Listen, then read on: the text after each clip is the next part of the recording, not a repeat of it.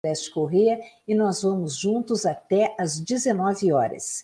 No programa de hoje, nós vamos conhecer o Cosmo, um grupo de resgate em montanha com sede no Parque Estadual Pico do Marumbi, que faz um trabalho voluntário sensacional. Vamos conhecer também o canal Aventura Bike Park, um espaço pertinho de Curitiba, ideal para os apaixonados por bicicleta.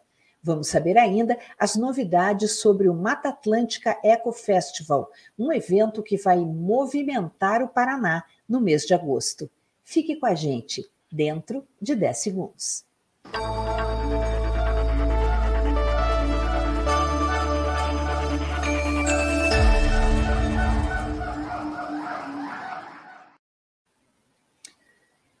Então, nosso primeiro assunto é o grupo de resgate em montanha Cosmo, que nasceu nas montanhas do Marumbi, foi criado pelos apaixonados por montanhismo, a maioria deles sempre, todos os finais de semana, com base no Marumbi. Vamos saber sobre esse grupo, como ele nasceu, como ele atua e ouvir da coordenadora Bárbara Nogueira, coordenadora geral do Grupo Cosmo, alguns conselhos, algumas dicas para quem quer se aventurar nas montanhas. Olá, Bárbara. Olá, tudo bem? Obrigada pelo Bem convite. Bem-vinda. Bem-vinda, muito obrigada. Bárbara, conta para gente, como nasceu o Grupo Cosmo?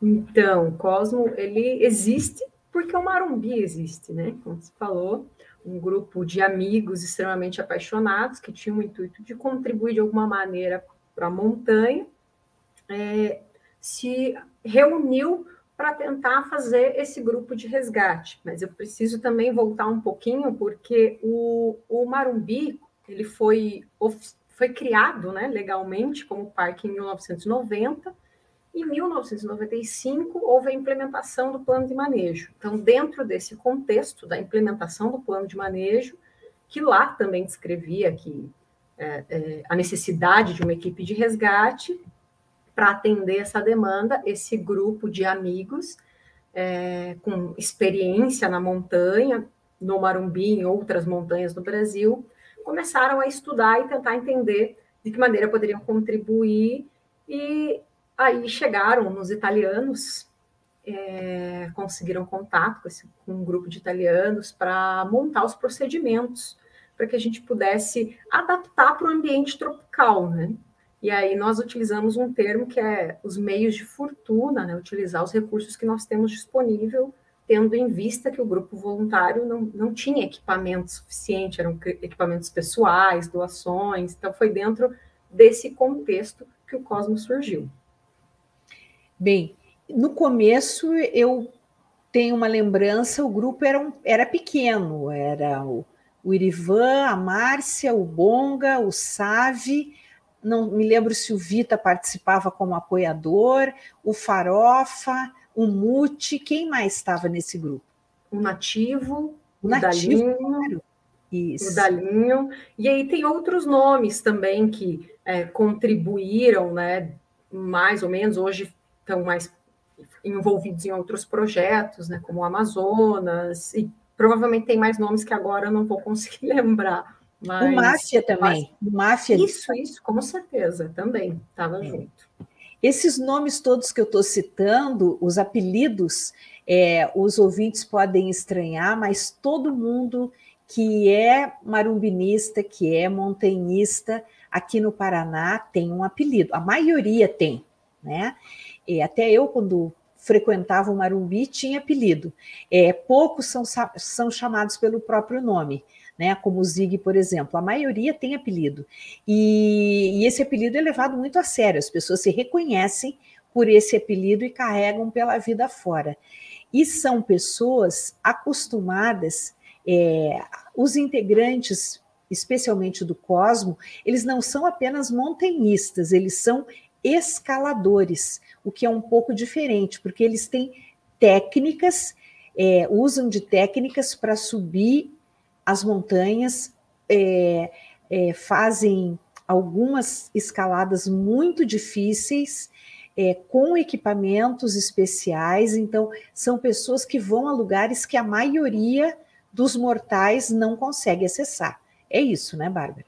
Isso mesmo, até porque o Marumbi ele tem as suas particularidades. É uma montanha bastante difícil até para você acessar caminhando. Então, como eles também escalavam, é, a ideia também de aprender a resgatar veio para ajudar também caso algum deles passassem por alguma situação que necessitasse retirar de um ambiente vertical, né? A ah, ideia esqueci, perdão, esqueci de citar, né? Perdão, esqueci de citar o Dra e o Ernesto também que estavam, né, junto com com a, no começo, naquele grupo estão até hoje, né? Uhum. É, bem, depois o grupo cresceu e, e, como, que, como que se dava a dinâmica? É, eu sei que havia, e há até hoje, plantões, um número mínimo que tem que estar no plantão desse grupo de resgate, na sede do Marumbi, à disposição, porque, principalmente em feriados, é, finais de semana prolongados, épocas de férias, é, acontecem mais incidentes, né, Bárbara? Isso mesmo. Agora, em específico, nós estamos na temporada de montanha, né, que é o inverno, então é a época em que a visitação aumenta, mas de todo modo, nós temos um sistema de plantões que todo final de semana e feriados nós temos que manter uma dupla de plantonistas ah, na sede do parque, nós temos a casa de resgate ali, e aí a gente desenvolve além da busca do resgate, caso ocorra, também temos outras atividades que nós desenvolvemos ali no parque, como manejo de trilhas, orientação dos visitantes. São algumas atividades. É isso é bastante importante você colocar, porque o manejo e a demarcação das trilhas das montanhas do Marumbi, são vários picos, e assim como das outras montanhas do Paraná, e, e esse manejo, essas demarcações são muito importantes porque quando você perde a referência, é, alguma, alguma marcação de trilha sai do lugar ou uma trilha se fecha, as pessoas se perdem. Quem não está acostumado. E aí é que começam os problemas. Então, de fato, além do resgate você poder fazer a manutenção das trilhas, a vistoria dessas trilhas. O nativo sei que faz bastante isso, sobe e desce, fiscalizando se todas as marcações estão no lugar, porque isso ajuda a evitar muitos problemas para os que são principiantes nas montanhas ou mesmo para aqueles que não têm intimidade com essas montanhas, que costumam escalar ou frequentar montanhas em outros lugares do Brasil, mas não conhecem as montanhas aqui do Paraná, então se perder fica fácil se não houver uma demarcação adequada, né, Bárbara? Isso mesmo. Então, o manejo ele tem duas finalidades, né? A questão preventiva, uma questão segurança, de segurança, para tentar evitar ao máximo que o usuário ou se perca ou, ou, sofra algum incidente, e também tem a questão ambiental, né? Então, quando você direciona o visitante para aquele caminho, você induz né, a, a, a, trilha e evita que ele abra acessos secundários, paralelos, aumente o tamanho da trilha. Então, além da sinalização, a gente faz implementação de degraus, contenção de erosões, então tem todo um, um trabalho feito nesse sentido. Nesse período agora de, de que é a alta temporada da montanha, né? Eu acho que começa em abril, maio, que é quando começa a esfriar, vai até o final do inverno. É, qual é a média de frequentadores do, do Marumbi? A dos últimos anos, ó, vou até pegar aqui, abrir uma para você ter uma ideia que eu tenha se dado na mão. Da ele dá em média é, mil, entre 1.500 visitantes, 700 a 1.500, tem uma oscilação assim. 700 a 1.500 em que período?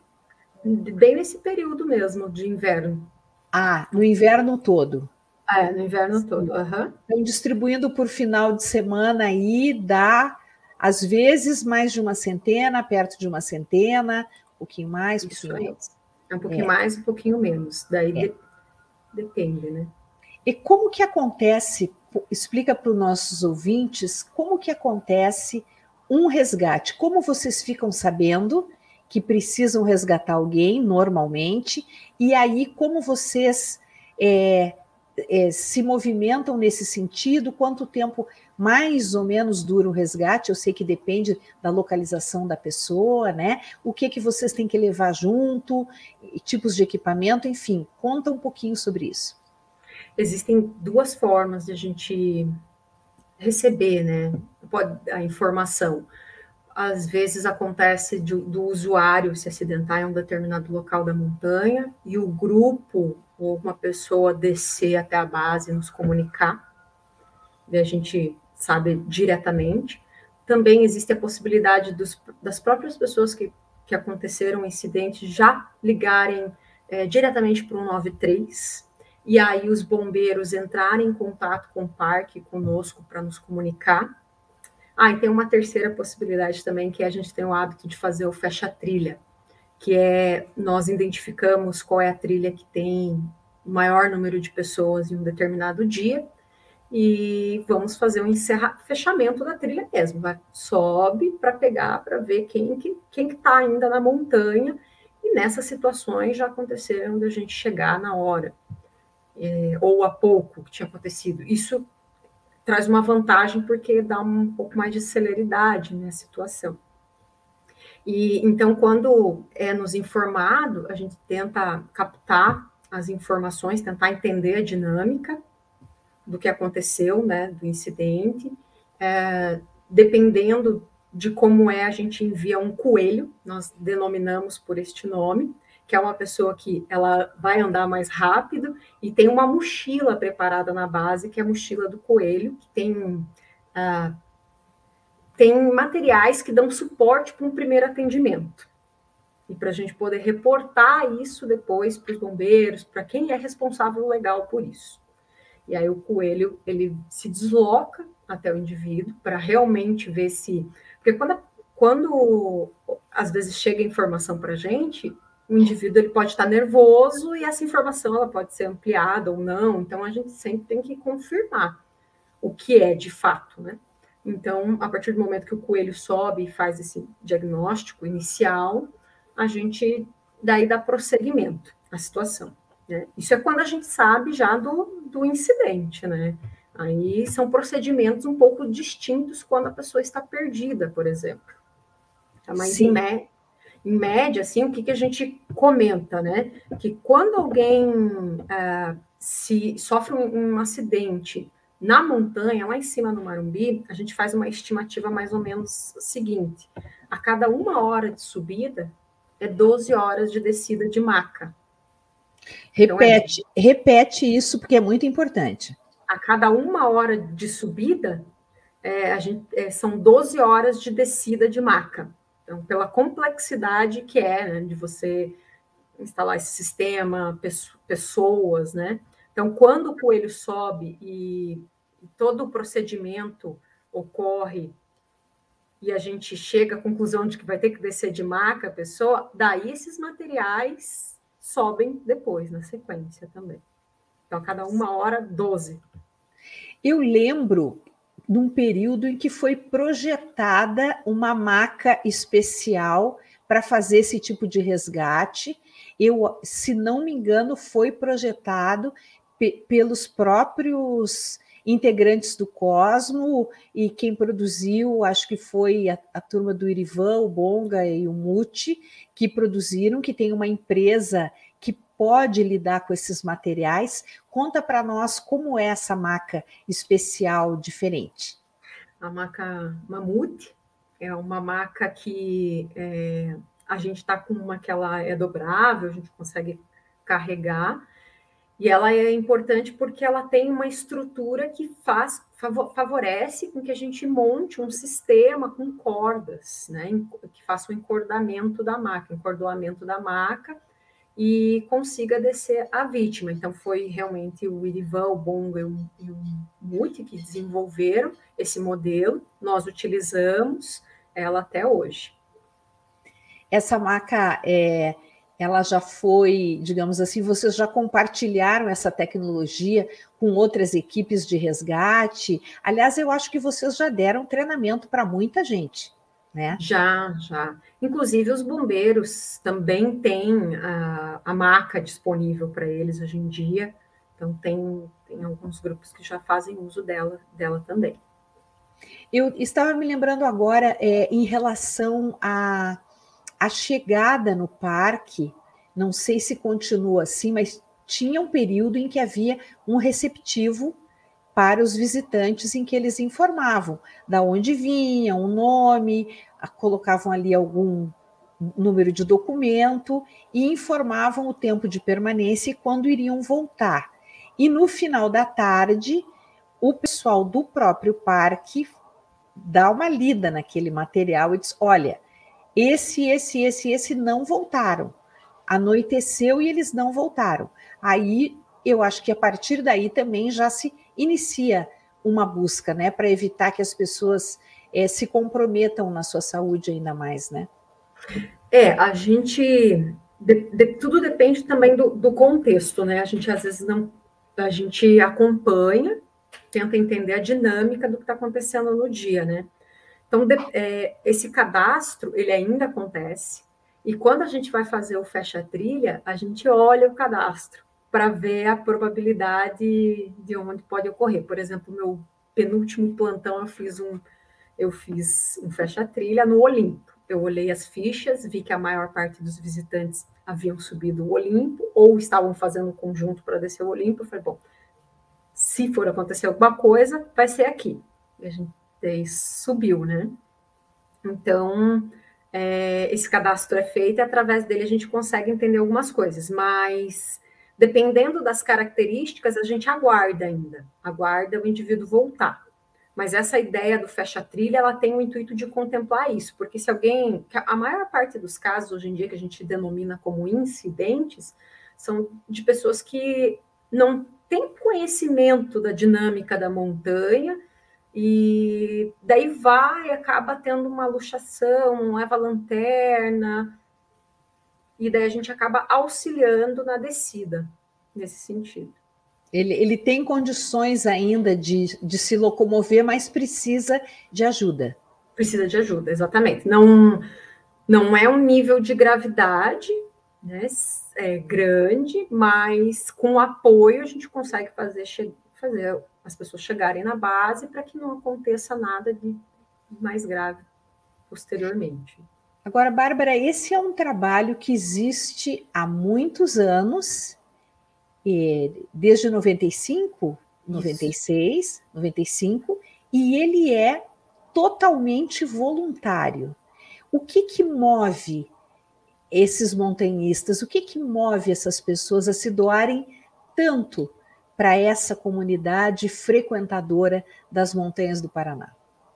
Ah, o Marumbi é, ele é o amor assim de todos que querem que estão lá. As montanhas, obviamente, de maneira geral, né? Porque a gente cuida de pessoas, mas cuidar de pessoas também é conservar a natureza. Então, a conservação da natureza ela move, né? Esse, esse montanhismo é, ético, organizado, altruísta, né? Então, esse amor e a vontade de devolver, de alguma maneira, o conhecimento que cada um desses voluntários tem para a montanha. É isso que move mesmo as pessoas. Você tem um levantamento mais ou menos de tipos de incidentes, como eles acontecem? Passa para a gente. Isso. Esse esse levantamento ele ocorreu quando nós retomamos o nosso plantão em 2018, que foi lá por setembro. Daí nós fizemos um levantamento de aproximadamente um ano, né, de 2018 até um pouquinho mais de um ano, até novembro de 2019. Eu gosto sempre de falar desse dado porque a, a gente já tem por hábito sempre preencher a nossa ata, preencher cadastro, fazer as nossas anotações e a gente só resolveu fazer o levantamento. Então, nesse período, nós conseguimos apontar aí em torno de 33 incidentes. Né? A gente fala incidentes porque não necessariamente eles chegaram a ocorrer algo mais grave, mas que, se não fossem cuidados, poderiam ter desencadeado algo mais grave. Então, foram 33 incidentes, sendo deste total, oito foram graves. Isso é, é bem alto, né? É, é altíssimo, assim, em um ano. E aí a gente começou a tentar entender, né, através desse levantamento, o que, o que, que se relacionava, o que faziam com que as pessoas é, quase né, se colocassem numa situação de perigo. E muitas delas estão relacionadas a uma ausência de, de planejamento, uma ausência de conhecimento das características daquele ambiente. Então, é, boa parte desses incidentes estão relacionados a pequenas, pequenos entorces, é, fadiga, né, excesso de fadiga, porque Marumbi não é fácil mesmo, e, como eu te falei há pouco, a ausência de lanterna. As pessoas levam muito celular achando que isso é lanterna, elas esquecem que batem foto e tem a descida, daí acaba a bateria. Então, e outra coisa que a gente conseguiu diagnosticar também nesses incidentes, que existem pessoas que mentem na base mentem lá no cadastro de visitantes. Então, ah, eu vou fazer a trilha X e ela vai para a trilha Y. Que é mais e, difícil. É, isso acontece também, essa mentira na base. E aí, acho que por falta de conhecimento, a pessoa acaba se deparando com alguma situação e acaba acontecendo algum incidente às vezes não é nem maldade, mas a pessoa acha que pode. Ela diz: Ah, mas eu faço musculação, mas eu caminho no Parque Barigui, mas eu ando de bicicleta. Gente, montanha é outra coisa. É muito diferente de qualquer outra atividade física que se conheça, né? Então a pessoa vai achando que vai arrasar, que vai ser fácil e chega lá ela ela pode sucumbir por várias maneiras, até por frio. Muita Isso. gente sofre de hipotermia na montanha, né? É, vai mal preparado, né? Porque justamente por essa ausência de conhecimento. E a montanha, como você falou, ela tem as suas particularidades. Não adianta você, ah, eu corro uma meia maratona na rua, mas é completamente diferente. Não? No asfalto retinho é outra conversa, né? Vai subir para ver o que é bom. Vai só para cima, não tem o que fazer. Exatamente, se agarra na terra, na raiz da árvore, aonde conseguir, e, e, depende do tamanho da perna da pessoa, né? Porque às vezes a trilha, ela, ah, não, você tem que aqui, você vai dar um passo, uma pernada para cima. Sim, mas você tem que ir à altura, né? Se você tem um metro e meio como eu, é muito diferente quem tem um metro e oitenta, um metro e setenta e cinco, aí já complica, né? E só aí já começa a dificuldade, né? Acho que a outra coisa é a alimentação também, né, Bárbara? As pessoas se atrapalham na hora de escolher a comida que devem levar. O que, que você diria para as pessoas que querem ir passar um dia nas montanhas? Como elas devem se preparar? Bom, a gente segue até aquela regrinha do Live No Trace, né? Então vamos pelo planejamento. Planejamento é fundamental. É, é, é tão importante a gente colher informações sobre o ambiente que a gente está indo, né? Saber quais são as características, tentar ter esse discernimento de da sua capacidade física, psicológica também, porque isso influencia muito o emocional lá uh, se informar das condições do tempo. A gente recomenda que quando está tempo nublado, chuvoso, não suba a montanha, porque isso a gente também conseguiu identificar naquel, naqueles dados de incidentes, que boa parte deles ocorreram em dias chuvosos ou nublados, né? E, e se a pessoa for para o Marumbi, ela comece por etapas. Né? Vá, vai fazer o rochedinho primeiro, que é uma trilha leve. Depois, né, conheça o parque, se informe. Depois ela vai para Brolhos. E depois ela começa a se aventurar pelas outras trilhas, Olimpo, Noroeste. Então, sempre por etapas. E, e se ela nunca tiver ido em uma montanha, ela vá para outras primeiro. O o Canal. Então, é, para subir o Marumbi é necessário você ir por partes planejar e você ter também um, mínimo de equipamentos adequados, né?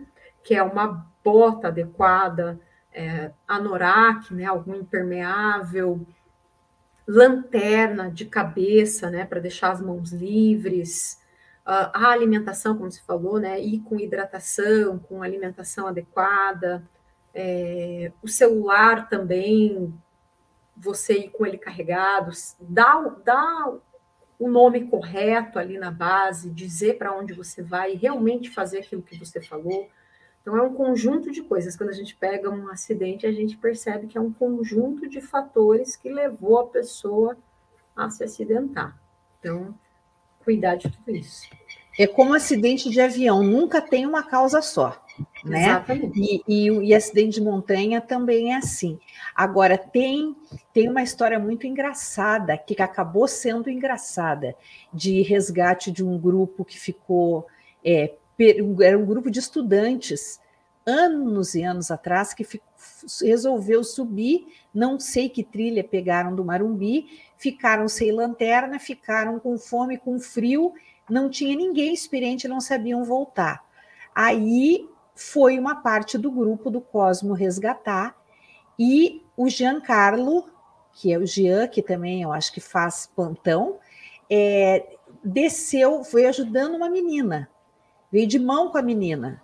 Bom, quando ele chegou embaixo, ele já ele já está apaixonado por ela. E eles são casados até hoje. virou namoro, virou casamento, são montanhistas, os filhos são montanhistas e estão juntos, nem sei, acho que mais de 17 anos é, mais até 17, 18, perto dos 20. Então, pelo menos uma história bonita teve o resgate no Marumbi, mas o melhor é evitar, né, Bárbara? O melhor é cuidar e evitar. Com certeza. E por isso que a gente gosta de fazer a abordagem com o visitante antes dele subir. Porque essa abordagem inicial, às vezes a gente consegue é, orientar o usuário e ele muda a ideia inicial dele. A quantidade de pessoas que chegam falando, eu vou fazer o Olimpo, mas você já subiu o Olimpo? Você já fez Marumbi? Não, eu nunca fiz. Então a gente fala, não, peraí, não é uma trilha que você pode fazer assim. Então, toda essa orientação, ela é bem importante, porque a gente, o que a gente já conseguiu evitar de pessoas que se submetessem a situações de risco, só através de um diálogo foi enorme também.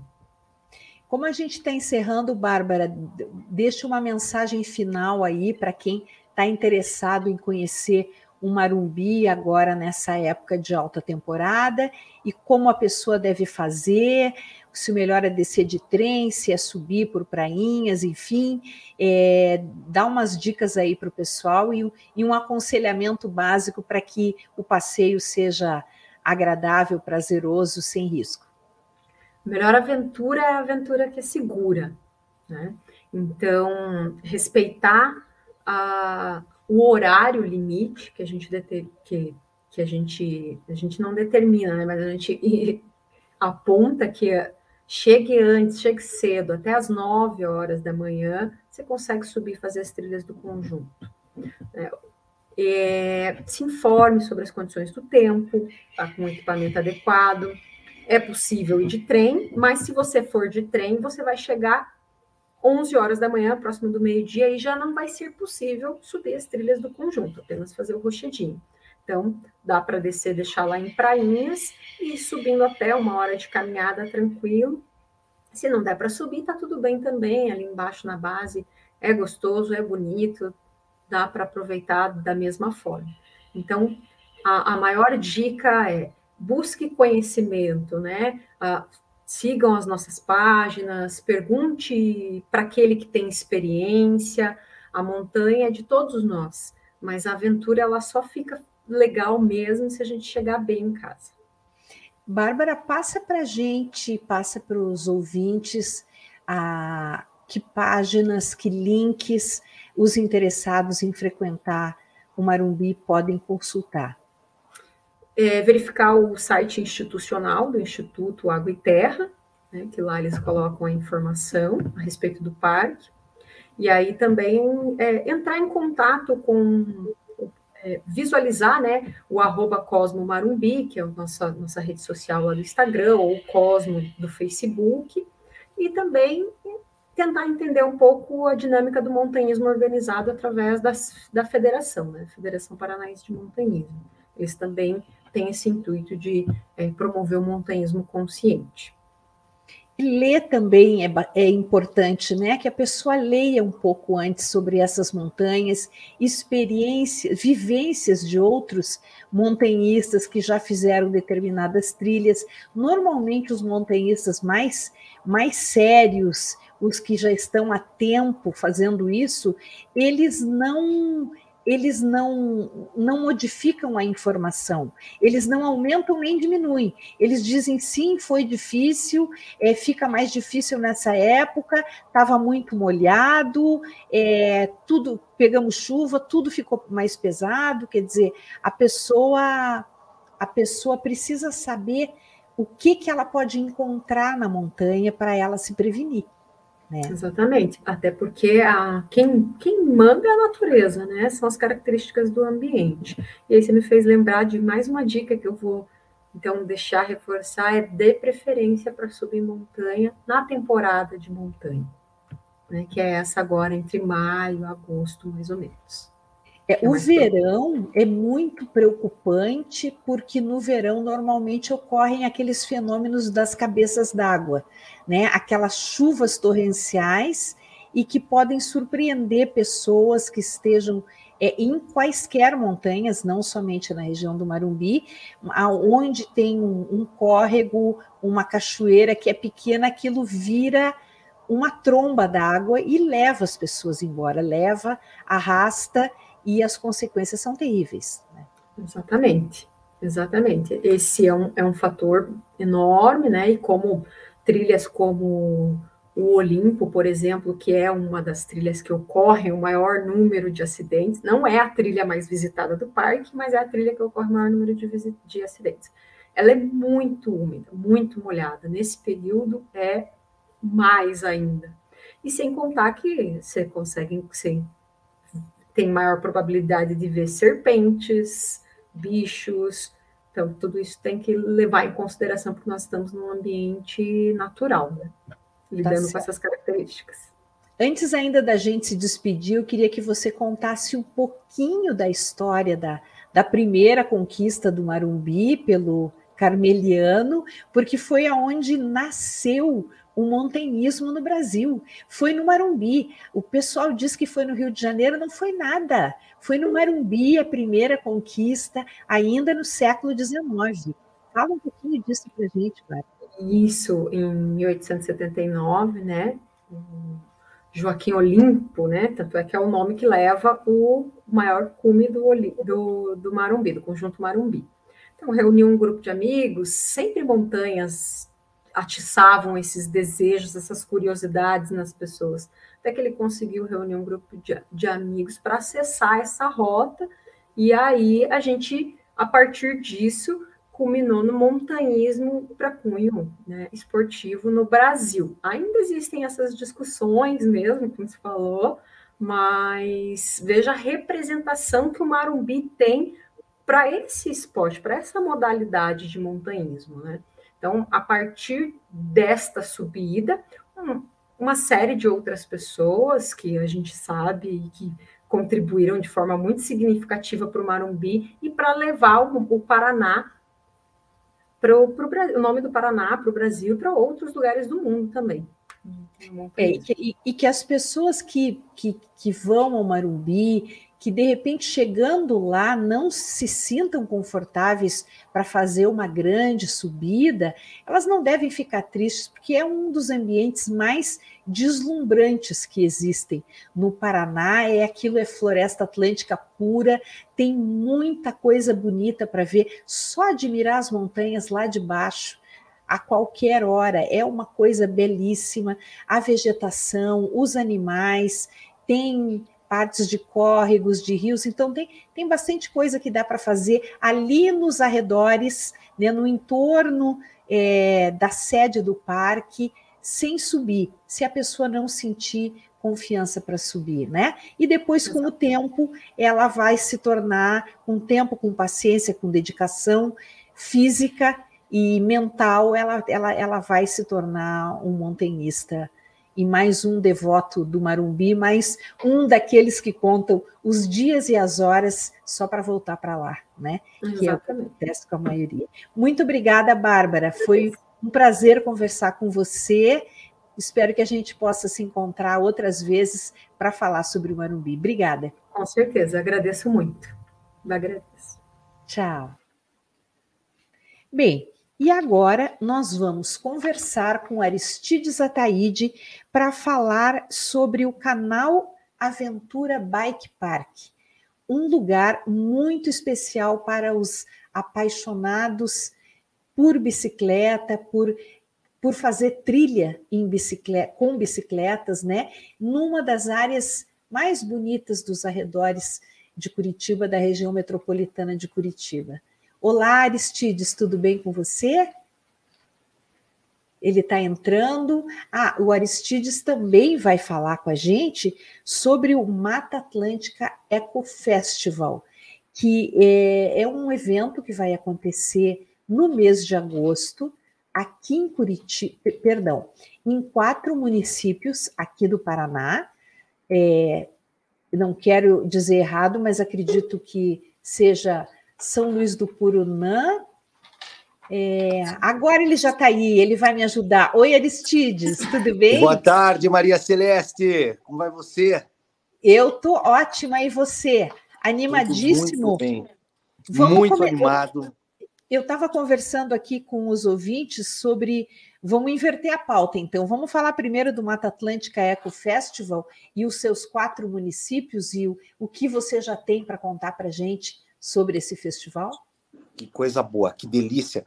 Eu peguei o restinho da tua conversa com a Babi e ela estava nos falando, né, Maria Celeste, sobre a beleza das nossas montanhas.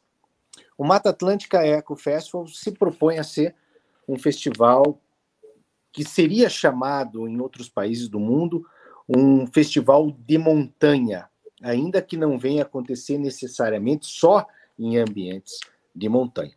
O Mata Atlântica Eco Festival é, um, é, é, antes de mais nada, uma grande celebração das atividades outdoor, uma grande celebração da grande reserva Mata Atlântica. Esse evento vai acontecer do dia 4 ao dia 13 de agosto, em quatro municípios: em Curitiba, em São Luís do Purunã, em Antonina e em Piraquara. E em cada uma dessas localidades, produções cinematográficas serão serão exibidas, exibições artísticas, uma mostra literária será organizada, é, demonstrações, se é que eu posso chamar de demonstrações gastronômicas, vão ser também apresentadas a todos que estejam no local, e competições e eventos esportivos das diferentes modalidades uh, de atividades outdoor que são praticadas é, no nosso, é, na nossa Mata Atlântica, na grande reserva Mata Atlântica. A ideia, Maria Celeste, é trazer esse grupo de pessoas, o ciclista, o biker, uh, o nadador de águas abertas, o velejador, aquela pessoa que adora uma exposição de arte, aquela pessoa que gosta de dormir naquela noite chuvosa, lendo um bom livro de é, aventura, como o livro do Fiore e do Vitamina, é, para um encontro onde nós possamos ter certeza que a temática da conservação, a temática da natureza é muito presente. E essa temática é uma temática que não tem é, cor política, é uma temática é, que não tem é, lado, é uma temática de todos nós.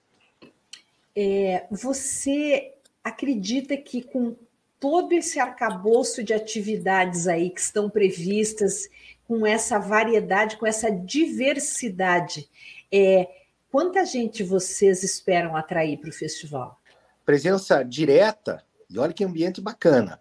Nós esperamos receber 7 mil pessoas, 7 mil pessoas, além da participação de 600 mil pessoas nas redes sociais, ou acompanhando os eventos via streaming.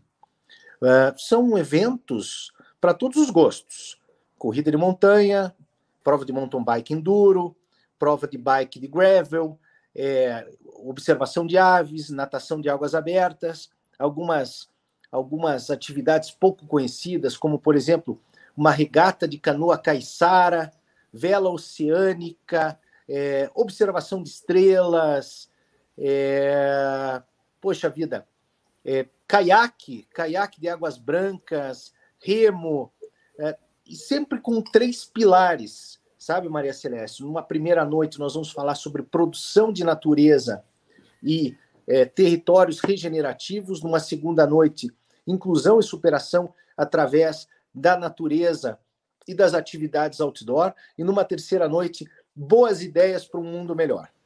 Então, tudo vai gerar em cima desses três pilares, dessas três pontas que vão reger o nosso Eco Festival. Aristides, a gente tem um, um teaser, um primeiro vídeo que foi feito, já chamando para o festival. Vamos assistir agora para quem nos acompanha pelas redes sociais, já vai poder ter uma ideia do que vocês estão planejando para esse festival. Vamos Valeu, lá. vamos lá.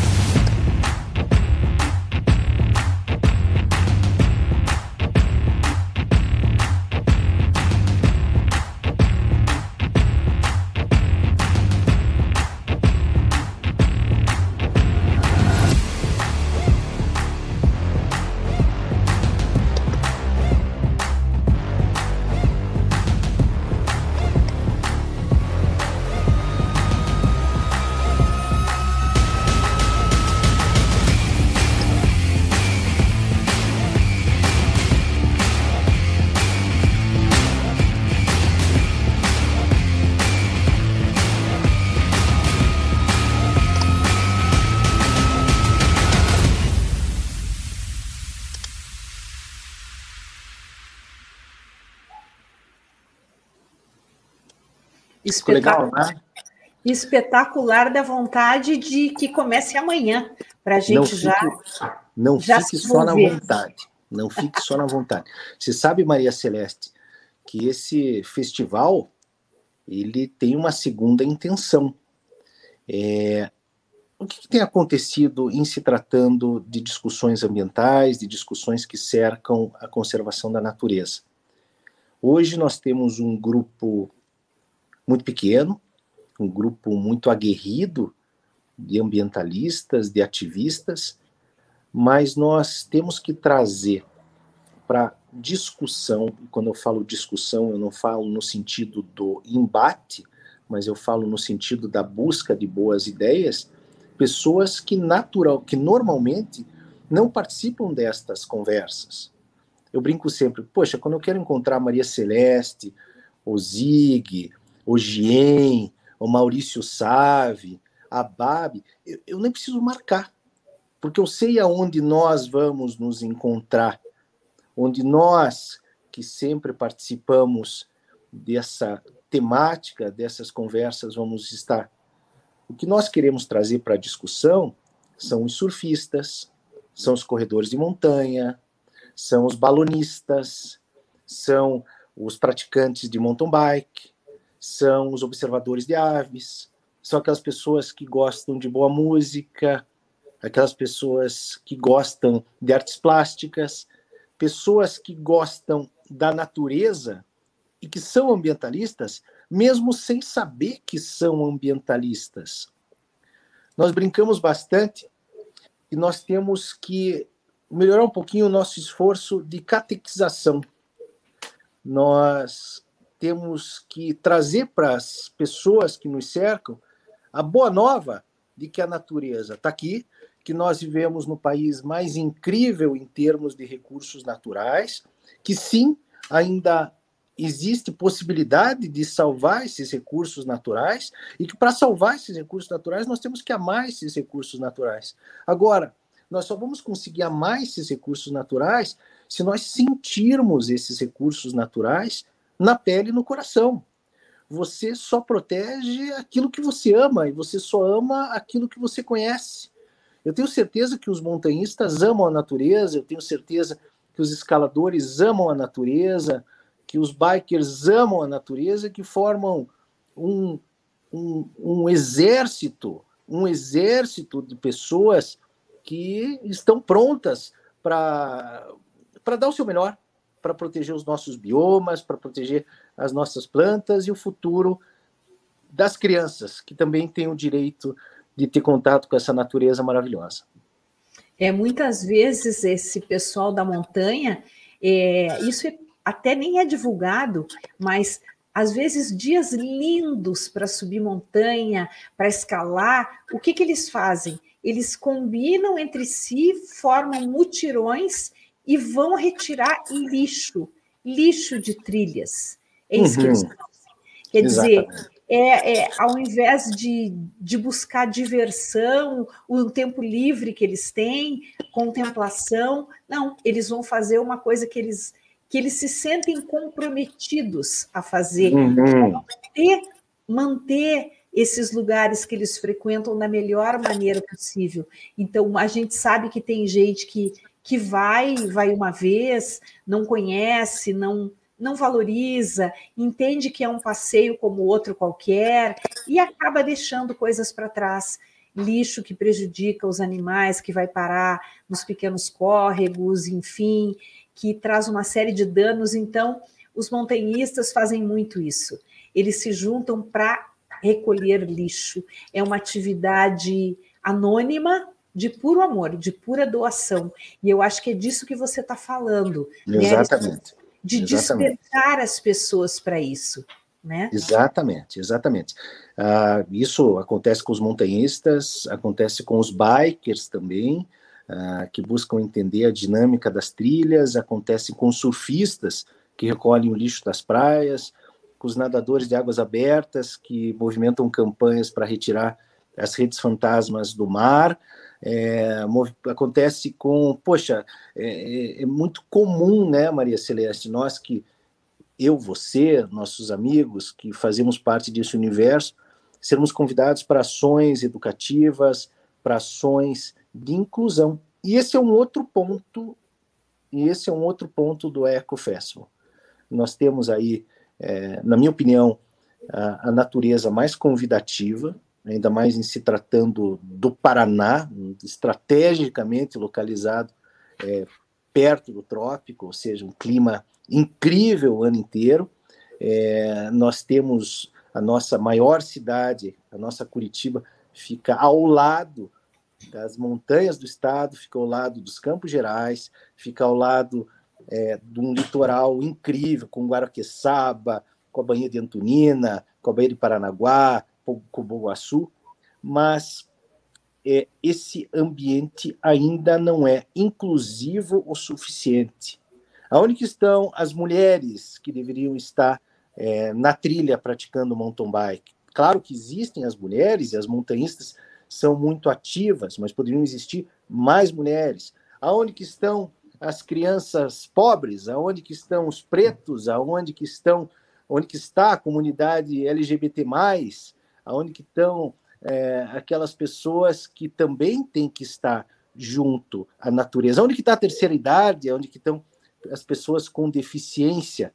É, nós sabemos que um ambiente de esporte, de natureza e ação é majoritariamente um ambiente masculino, é um ambiente branco e é um ambiente hétero. É, devemos abrir espaço para que todas as pessoas participem desse, dessa ação dessa catequização. Aliás, é, é, é engraçado essas misturamas que nós fazemos. Você sabe que a prova de gravel bike ela vai terminar junto com a procissão de Piraquara. então a procissão da igreja de Piraquara, nós queremos isso mesmo, nós queremos uma mistura. Nós queremos que as pessoas que estão lá saindo da procissão encontrem as pessoas que estão chegando da competição de gravel, que é aquela nova modalidade de bicicleta, parece uma bicicleta, uma bicicleta speed, ou seja, uma Caloi 10, só com um pneu um pouquinho mais grosso, e elas vão encontrar, vão cruzar com a procissão, ou seja, vai ser aquela confusão, aquela, aquela grande celebração. Eu estava conversando com o padre, eu disse, ó oh, padre, a, a, ideia, falando justamente isso, a ideia é catequizar as pessoas para as questões ambientais. O padre disse, não, não, catequizar é comigo. Vocês façam a bagunça, façam a bagunça que vocês quiserem, vocês vão poder fazer isso. Uh, isso é muito legal. É, é, é, eu acredito muito na confusão. Eu acredito muito que, que do caos surgem as boas ideias, é, surge a inovação, surge a, a construção é, da mudança. Uma das noites, que é a noite das boas ideias, já mudou. Um, o problema da criatividade é essa, né? Nós começamos com tecnologia para superar, sustentabilidade e inovação, mas a gente percebeu que no fim ah, os nomes estavam parecidos com uma propaganda da Siemens. Então decidimos mudar, talvez o, o tema da terceira noite, que vai ser é, enfim, está sendo organizada junto com a turma do Instituto Legado, você boas ideias para um mundo melhor. E nós vamos trazer essas boas ideias que tratam de inclusão, que tratam numa percepção uh, mais aberta da natureza. Aristides, quem quiser participar do, do festival, como deve proceder? É, onde deve procurar informação? Como se inscreve? Enfim. Então, é, as provas, as inscrições das provas vão ser independentes. Os organizadores das provas vão tocar as inscrições, vão, vão fazer as inscrições. Mas você pode participar do festival, é, mesmo que não venha competir numa das modalidades. É, acompanhando nas redes sociais, vocês vão saber onde que vão acontecer os shows musicais, onde que vão acontecer as palestras, aonde que vão acontecer as demonstrações. Que vão acontecer. A abertura vai ser no dia 4 de agosto em Curitiba. No dia 10, 11 e 12 também em Curitiba, ou no Cine Passeio, ou no Memorial, Memorial Parana, Paranista, ali no São Lourenço, vão acontecer as palestras, as exibições cinematográficas, bem provavelmente no passeio público, passeio público que é nosso parque mais querido, e muitas vezes esquecido, também vão ser apresentados filmes de esporte, de ação e de aventura. Uh, no dia 6 e no dia 7, competições e eventos simultaneamente em Antonina, em São Luís do Purunã e em Piraquara. Daí, no dia 13 de agosto, encerramento com um show de bandas autorais em Piraquara, com um evento em São Luís do Purunã muito voltado à arte, e em, em, em Antonina, é, um pouco graças ao expertise de um dos organizadores, o nosso Marcos Maranhão, que aliás está tocando o Antonina Blues Festival nesse festival. Também muito show, muita música, é, competição, regata de vela oceânica, balão em São Luís do Purunã no dia 13 de agosto. Perfeito. Vamos falar um pouquinho agora sobre o canal Aventura Bike Park. Como é que é isso? Então vamos lá, Maria Celeste, mudando um pouco aqui a chave. É, o canal Aventura Bike Park é um bike park. Como o próprio nome já diz, ele oferece ao público um sistema de trilhas especialmente desenhada, desenhado para a prática do mountain bike. Os bike parks são um fenômeno recente, um fenômeno que surge é, de uma, uma situação triste, é, decorrente da emergência climática. Os primeiros bike parks surgem aonde estão as pistas de esqui no hemisfério norte. Uh, essas pistas de esqui foram instaladas graças a um projeto de financiamento que se estendia por 50 ou 60 anos. Com as alterações climáticas, o regime de neve diminui. E às vezes, num projeto como esse, três ou quatro dias a menos de neve por ano pode significar uma dificuldade maior em se pagar a aquisição dos equipamentos e todas as instalações que garantem o funcionamento de uma superestrutura como uma estação de esqui. Então, no hemisfério norte, essas estações de esqui passaram a ser aproveitadas durante os meses sem neve por bikers, por mountain bikers que desciam, subiam de teleférico e desciam as pistas de esqui. E criaram o primeiro tipo de bike park que existe, que são os bike parks de gravidade. Uh, logo se seguiram outros bike parks, principalmente na Inglaterra e na Austrália, onde não existem tantos teleféricos e tantas estações de esqui, mais voltados à trilha. São os trail parks. O canal Aventura Bike Park é o primeiro trail park uh, no planeta inserido dentro da floresta com araucárias. O nosso sistema de trilhas, o sistema de trilhas do canal Aventura, as 25 trilhas do canal Aventura, todas graduadas de acordo com o nível de dificuldade, em pretas, a mais difícil, vermelhas, azuis ou verdes, levam o nome de um animal da floresta com araucária. Isso quer dizer, se você é um biker experiente, se você já é, praticou enduro é, na Nova Zelândia, ou é, na Austrália, no Canadá, ou aqui no Brasil, em Campos do Jordão, que acaba sendo a nossa meca do mountain bike de enduro, você vai encontrar pistas pretas no canal Aventura. Se você está só começando, você vai começar com uma pista verde. No canal Aventura existe uma estrutura de restaurante, existe uma estrutura uh, de pousada e o que se busca oferecer, o que eu e meus sócios buscamos oferecer, é a atmosfera do esporte de natureza.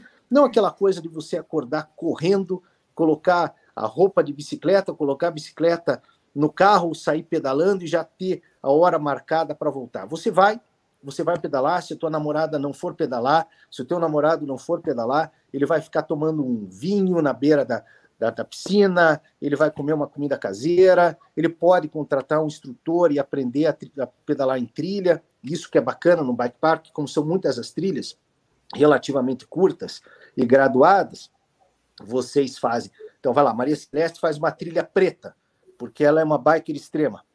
O Zig, que é mais tranquilo, vai fazer uma trilha verde, mas os dois se encontram lá em cima para comer um sanduíche. Então, esse encontro, esse encontro da comunidade de bikers e de corredores de montanha e de escalaminhadores, nós temos saídas para o Morro canal, do Canal, é o que o Canal Aventura se propõe a oferecer. Que bacana! Quantos quilômetros de trilha você já tem dentro da, do bike park? São 25 quilômetros de trilha, todas as trilhas dentro da propriedade, todas as trilhas cercadas, o que é muito importante. É, nossa busca é por mulheres bikers que muito tristemente enfrentam o problema da violência e o problema do assédio quando praticam o seu esporte. Ou seja, a mulher que vai pedalar vai ficar 100% dentro de uma estrutura com segurança total e com uma política de tolerância zero para assédio. Essas 25, esses 25 quilômetros de trilha como nos bike parks que existem pelo planeta, elas são estruturadas em pétala. Ou seja, elas começam naquilo que a gente chama de trailhead, na cabeça da trilha, elas vão e voltam para o trailhead.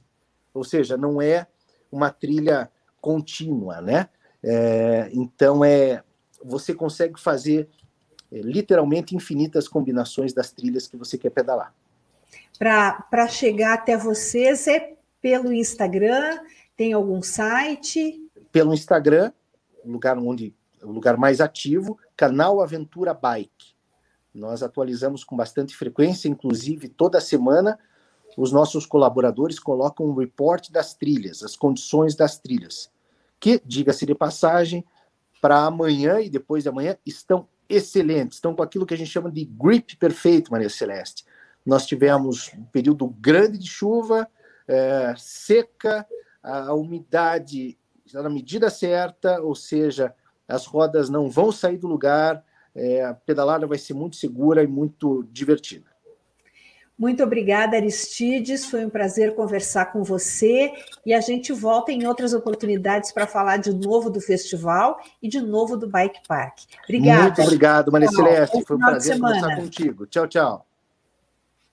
E o programa Justiça e Conservação fica por aqui. Nós tivemos os trabalhos técnicos de Guilherme Batista, João Marcelo Leal e Maiala Fernandes. Voltamos na próxima segunda-feira. Um grande abraço, até lá.